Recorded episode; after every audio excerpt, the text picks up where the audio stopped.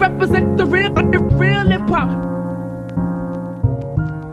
好，欢迎收听老八说书，我是老八。那这应该算是我 podcast 的第一集，可能会有不少状况，还望大家海涵。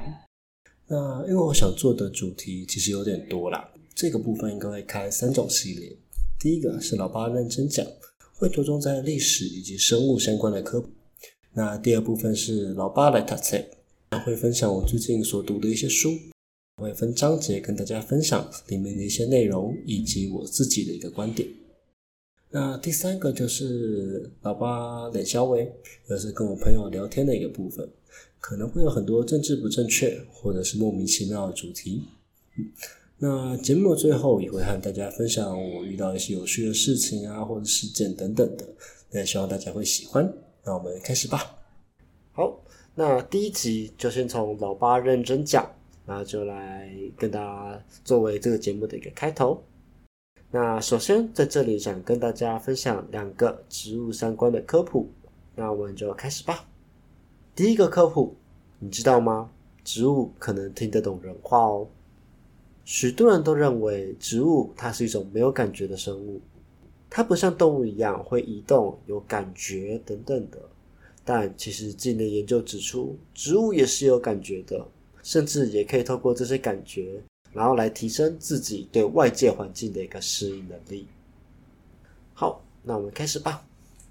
动物之所以可以感受到外界的一些环境变化，是因为我们拥有所谓的神经系统。那借由这些神经系统，我们可以把信号传递给我们的四肢去进行移动，也我们也可以从我们的四肢，然后去把所接收到的一些讯息传回大脑，然后再去进行一些反应。像是我们碰到钉子，就会有一些很痛的感觉，此时就借由神经传递给大脑去进行反应。然而，植物它并没有相对应的一些神经系统啊，那它们是否也还能对外界的环境，然后去进行侦测以及反应呢？呃，其中很多年以前，非常多的研究人员就想去测试说，诶，植物到底是如何去辨识外界的环境，以及如何去进行一些反应的。在二零一八的研究中，它就有一个新的进展。他们发现，在植物中其实也有看动物类似的一个神经系统，就是透过植物以及人体当中都不可或缺的钙离子。实验结果发现，植物它可以快速的传递这些钙离子，进而去传递非常多的一些讯息。在此，研究人员为了去看植物中这些钙离子是如何进行流动的，他们做了一个非常简单的一个侦测器。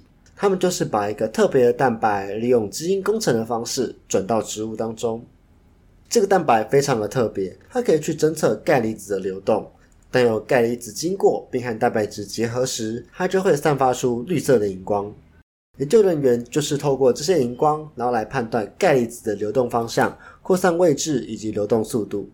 就像自动门一样，当我们靠近自动门的时候，它会自动打开。蛋白也是侦测到这些钙离子之后就会发光，让研究人员们好去辨识说，哎，植物它到底是如何去传递这些信号的。在帮植物装上这些侦测器之后，研究人员们利用虫咬的方式来制造伤口，去看植物在受伤之后钙离子是如何去进行流动的呢？他们发现，从受伤位置开始，钙离子它会非常迅速的向外扩散，扩散到整个叶片。甚至透过维管束还可以传递到远端叶片上面，而且这个反应并不是非常的慢哦。从受伤区域传递到整段叶片，大约只需要一分钟的时间，而这对植物来说已经非常快速了。除了虫咬之外，研究人员们还利用剪刀去制造伤口，然后去看钙离子是如何继续流动的，也发现了和虫咬是有类似的一个状况。所以在此，他们得到一个小结论。这些钙离子的流动，并不是针对昆虫的咬伤，而是针对受伤反应去产生的。另外，许多研究中也有提到，植物在受伤之后，一些防御相关的反应也是会有明显提升的。在此篇研究也有进行相关的探讨，他们发现，随着钙离子浓度的提升，植物中防御相关的反应也会有明显上升的一个状况。而就像我们人遇到细菌时一样。我们体内的抗体侦测到自己被病原菌入侵了，就会去提升自己的免疫反应，然后去抵抗外界的病原菌。在此，研究人员也想去研究说，诶，那这个钙离子是否真的对这些呃植物的一些防御反应是有所功用的呢？所以在此，研究人员们就想对植物去处理钙离子的抑制剂，想去看说，诶，那如果说把钙离子的流动给抑制掉之后，植物防御相关的一些反应是否会有所提升呢？结果他们发现，植物在处理了抑制剂之后，他们发现说，诶，这些钙离子信号确实没有办法有效的传递，而这些防御反应也无法正常的一个被启动。所以说，可以知道的是，植物它的一些防御反应其实是需要这些钙离子相关的一些信号的。好。那其实这个实验结果蛮有趣的，呃，像是动物们它在遇面到遇到一些环境变化，例如冷、热、湿、干、天敌、虫害的时候，都会有不同的反应。而植物其实也是一样的，他们虽然没有办法跟动物一样，呃，去避开这些危机，但他们仍然可以感觉到外界的环境变化，进而去做出相对应的一些反应，并且这些研究中也有提到。随着受伤的严重程度有所提升，这些信号的强度也会有所增强。但很有趣的是，很多媒体们都会以植物感觉得到痛这件事情，然后报道这种结果。但其实这篇研究并没有提到这件事情，仅仅是能证明，哎，植物是可以感知到自己受伤，并且可以很快的做出反应，仅此而已。所以，其实我这个在开头那个标题，只是有点标题杀人的感觉。其实植物它是听不太懂人类讲话的，它可能感受得到你讲话，但其实它可能无法了解你到底在说什么。那这个实验结果让我想到，国中小的时候都会做科展相关的实验，其中生物组最喜欢做的就是给植物听不同的音乐，看植物会有什么反应。从轻音乐啊、古典乐、呃重金属、摇滚乐，甚至骂脏话等等的，去看植物会有怎么样的反应。但都会因为非常多的变音而导致实验的结果不是这么的准确。而从这个实验就可以看出，说，诶，植物它其实是还是可以去感觉到外界环境的变化的。甚至还有许多研究都有指出说，诶，当植物面对到太冷、太热，植物它都会有一些特定的一些反应，然后去应对这些事情。其实这些都非常的有趣。这些实验也证明了，植物和动物一样。都会去感受到外界的事物，并去做出相对应的反应。所以下次在踩草皮之前，可以考虑一下植物会不会痛哦。虽然我觉得大多数的人还是直接踩过去了。好，那第一段先到这边。好，欢迎回来。那在这边跟大家分享第二个科普小知识，你知道吗？其实植物也会互相沟通哦。前面有提到，植物它和动物一样，它可以去感受到外界的环境变化，并做出相对应的反应。那大家知道植物它是如何去适应外界的环境变化的吗？甚至你知道植物它在被天敌攻击的时候，它们还会求救吗？当我们受伤的时候，或者是受到细菌感染的时候，你们知道为什么我们还可以自己康复痊愈吗？其实是因为我们的身体都会产生出所谓的免疫反应，例如发炎、发烧等等的一些反应，进而去启动自己的免疫系统，然后去抵抗外界病原菌的入侵，让我们的身体康复。但其实植物并没有相对应的免疫系统的，他们在面对到虫害的时候，仍然会有伤口；面对到外界病原菌的时候，一样会进行感染。那他们是如何去进行反应的呢？其实植物自身还是有专属它们的防御方式的，像是呃蜡质、细胞壁等等的一些细胞阻碍物，然后让外界的病原菌以及虫害没有办法直接的入侵到植物里面。就像我们的皮肤一样，保护自己不受外界病原菌的入侵。另外，植物本身其实也有非常多有毒的物质，可以让昆虫不容易消化，甚至让它们毒害死亡。有些还可以去抑制外界病原菌的入侵，这些防御称之为持续性的防御反应。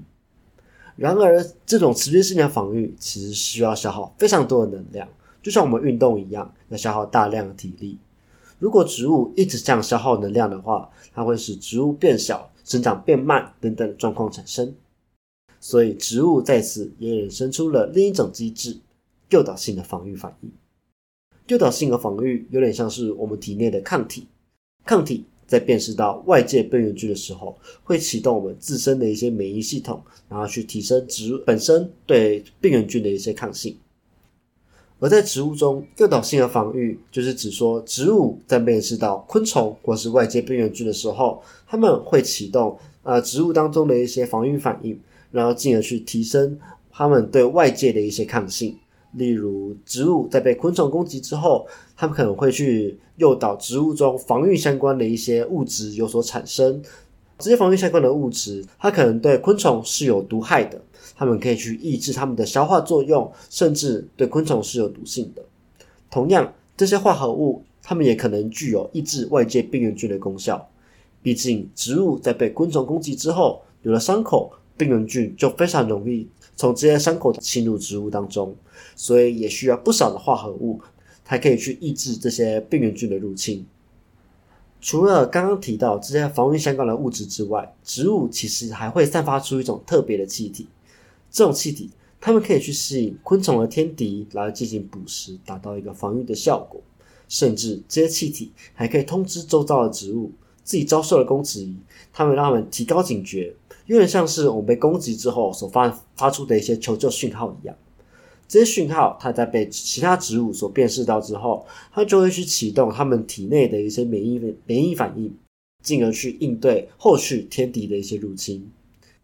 近年来，有许多研究人员以及呃科学家，他们都想去研究说，诶，植物它自己产生出的这些防御物质，究竟是如何去抑制病原菌以及昆虫的？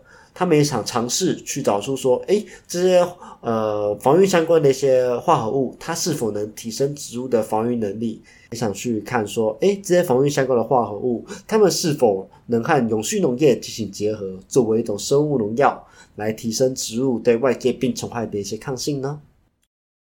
此外，也有一群研究人员也想去了解说，哎，植物它在受伤之后所散发出来这些气体。他们是如何去吸引昆虫啊，以及是如何去通知周遭的植物，去提升他们的防御能力的？他们也期待说，哎，这些气体，他们可以作为一种新兴的生物农药，然后来帮助农业发展。这个组非常的有趣，它其实是现在很多教授们都喜欢做的一个研究，因为他们就是符合了现在的一些有机农业啊、永续农业等等的一些趋势。而这些防御相关的化合物，它们也是取自于植物的，所以说它们也没有所谓的呃污染的一些问题。它们需要就是从植物当中萃取出来，然后去想办法商业化，然后运用在植物上面。今天所挑选的这两个主题，其实都跟植物的感觉以及反应有所相关。这些比较少人研究的一些观点，因为普遍大家都认为说，诶，植物就是一个不会动、没有感觉的生物。但说真的，在自然界当中，如果真的有一种不会动、没有感觉、只等着别人吃的物种的话，我想它应该也是很难生存下去了。那会想去做这样的主题，主要是因为我硕班就是做类似的一个研究，其实就是植物它所产生出来这些防御物质，然后它是如何去调控植物的一些反应啊，以及它是否能提升植物对病虫害的一些抗性等等的。所以在此就想对一个最熟悉的主题作为开头，所以所以才选择了这个主题。那希望大家喜欢。那如果说大家之后看到植物它被昆虫咬伤的时候，它可以停下，我们我们可以停下来看看，我听听看，我闻看，说不定你也可以闻到它们求救的一些信号哦。那这边老八认真讲，就先到这边。好，好，接下来写了 part。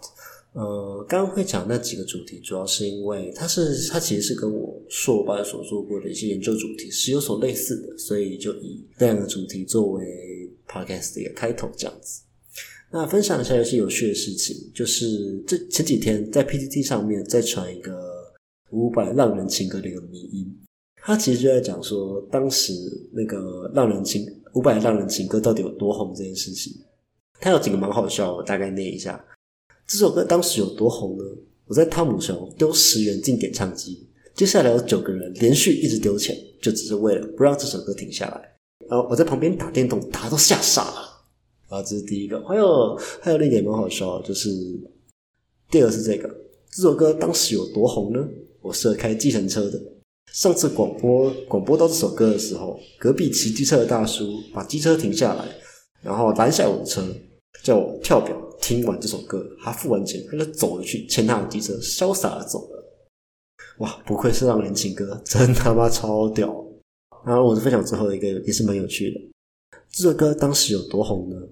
我有一次到百货公司南的南侧小便时，一时兴起哼起了一段：“不要再想你。”不想再爱你，左右左右的人就开始跟着唱了起来。到了副歌时，连隔间中大号的人也开始唱。一群人维持着小便以及大便的姿势，只唱到口白的结束，在各自不发语地，接受走出厕所。嗯，我知道这首歌当年很红啊，但是真的留言可以再胡来一点点。对，但是仔细看到这些东西，觉得很有趣。其实逛 PT 这么多年，真的。不得不讲，呃，讲到虎烂，就是要讲呃 PPT 的另一个名人，他叫二师兄。哦，好，我现在介绍一下二师兄这个人。他其实是一个网络创作家，他就是专门在写文字创作的。对，他是从那个 PPT 的虎烂版开始，那他他就去写非常多的一些虎烂的一些文章，像是淡淡的高度、坦贝克、台湾内战等等的。对，那他后面台湾内战其实都在 Facebook 上面写的啊。对。